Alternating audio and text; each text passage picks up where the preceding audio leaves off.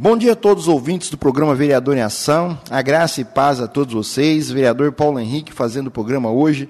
Vereador em Ação. Agradeço desde já a audiência da população de Abiscabal ao programa Vereador em Ação.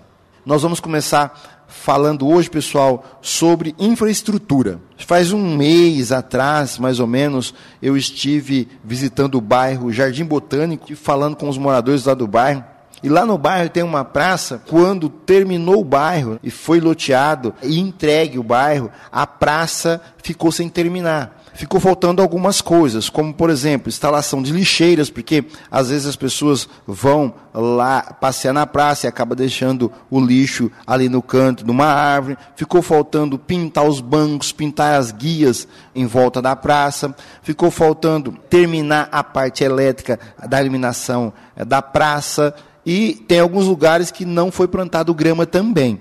Então eu fiz essa reivindicação dos moradores lá do Jardim Botânico para o prefeito, o secretário de obras, que é o vice-prefeito Nelsinho, e eles estiveram lá, Secretaria de Obras, agradeço em nome dos moradores lá do Jardim Botânico, e praticamente finalizaram o que tinha que fazer na praça do Jardim Botânico. Foi melhorada a iluminação lá na praça, foi instalado algumas lixeiras em torno da praça, né? foi pintado os bancos da praça, pintou também as guias em torno da praça, a placa de identificação com o nome da praça também já foi pedida para colocar no local lá em que vai identificando o nome da praça e também agora só está faltando plantar a grama aonde não tem grama. Mas o, o secretário de obras, o vice-prefeito Nelsinho, disse que já está preparando já para finalizar ali os trabalhos com a plantação de gramas em alguns locais ali da praça. Então, o pessoal do Jardim Botânico está muito feliz porque a praça realmente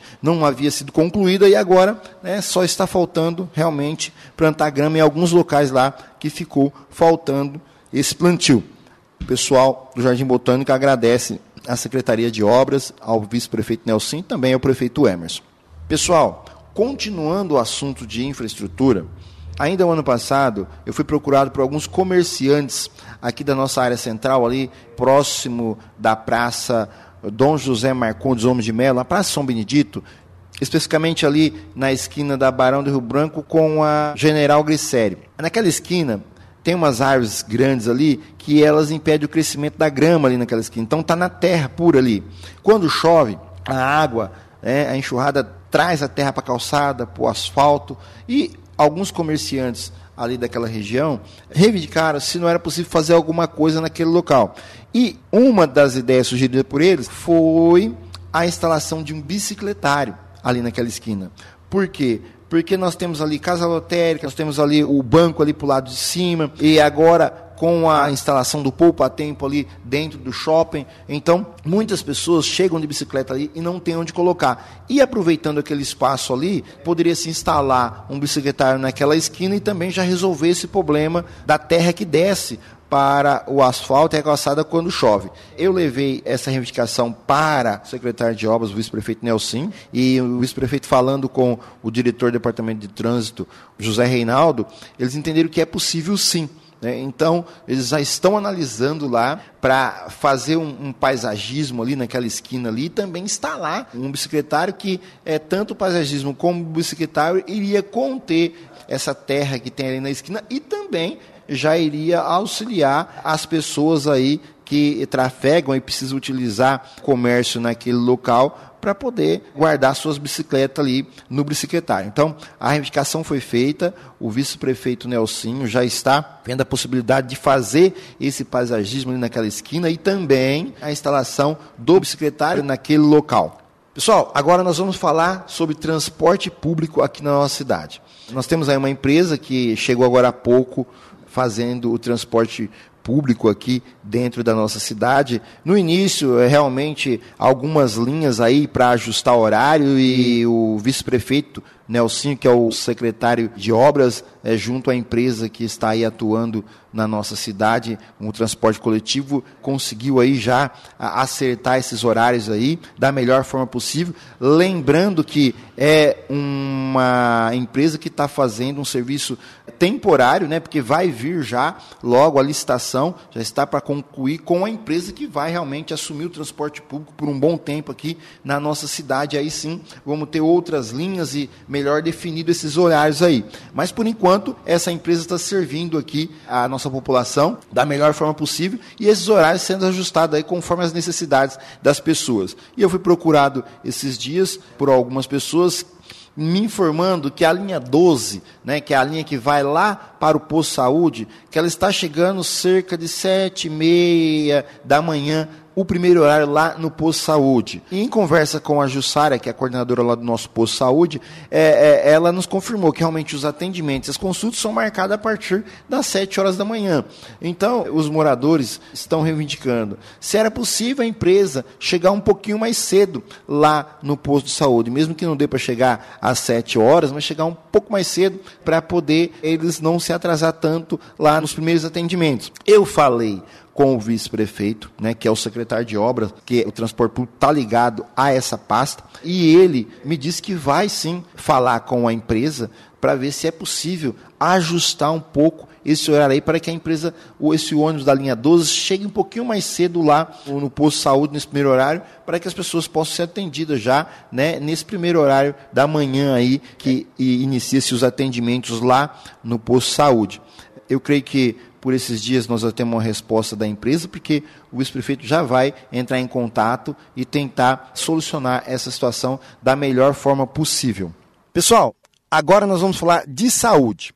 Nesse dia 8, Dia Internacional da Mulher, a nossa prefeitura, o prefeito municipal eh, Emerson adquiriu para a nossa rede de saúde um mamógrafo, algo que há muitos anos né, a nossa prefeitura vem tentando aí adquirir, né, sempre esperando aí mutirões ou levando aí as nossas mulheres para outras cidades para fazer uma mamografia e agora o nosso município adquiriu um mamógrafo para realizar as mamografia nas mulheres da nossa cidade. Um feito histórico, porque já há muitos anos né, é, a prefeitura vem tentando adquirir esse aparelho e agora, né, é, com um custo baixíssimo, né, com o trabalho realizado lá pela equipe de compras da prefeitura, a prefeitura adquiriu um mamógrafo e isso é motivo de muita alegria para todos nós jabuticabalenses, que agora nós temos esse aparelho, nossas mulheres aqui da nossa cidade vão poder realizar as suas mamografias aqui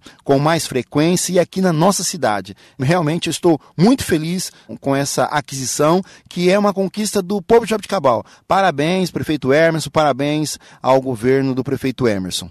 Para finalizar, pessoal, eu vou falar do Dia Internacional da Mulher, que foi agora dia 8, terça-feira. Nós tivemos lá na Câmara Municipal homenageando algumas mulheres em nome de todas as mulheres da nossa cidade. Eu abro aqui esse momento para falar que é com grande gratidão e, e com muito prazer que eu falo que, graças às mulheres, hoje em dia nós podemos avançar e avançar e avançar, porque elas são exemplo de dedicação, são exemplo de comprometimento, né? elas estão aí há anos-luz na frente dos homens por esse motivo, né? dedicação, comprometimento, e nós devemos todos os nossos respeito às mulheres, porque é, realmente elas, é, posso dizer que é a locomotiva do nosso país hoje porque cuida do lar, cuida dos filhos, cuida do esposo, cuida do trabalho. Então, realmente, de parabéns todas as mulheres, não só da nossa cidade, mas do nosso estado, do nosso país. E eu agradeço a Deus pelas mulheres que eu tenho na minha vida, a minha esposa, Alana Checho, e também a minha mãe, Dona Marilene, e a minha sogra, Dona Vera. Né? Em nome dessas três mulheres, eu parabenizo mais uma vez todas as mulheres de Jabuticabal. Pessoal, nosso programa chegou ao fim. Tem outras coisas para a gente tratar, mas a gente vai tratando aí nos demais programas que forem vindo pela frente. E, como sempre, eu deixo aqui os contatos do, do, vereador Paulo Henrique para que a população de Jabuticabal possa entrar em contato com o vereador. Eu estou sempre aí andando nos bairros, né, conversando com as pessoas, Mas eu também deixo aqui os meus contatos para que as pessoas possam entrar mais facilmente em contato com o vereador. Então você pode falar comigo através do meu gabinete lá nos telefones 3209 9493 e 3209 9477. E também através da minha rede social, facebook.com/barra Paulo Henrique Advogado. Você pode também mandar mensagem para um WhatsApp direto que a gente tem no gabinete e a gente vê a sua mensagem já no instante que você enviar. Esse telefone fica com a gente o tempo todo. Então você pode enviar mensagem também para o telefone 9 9785 1055. Repetindo para vocês aí, ó.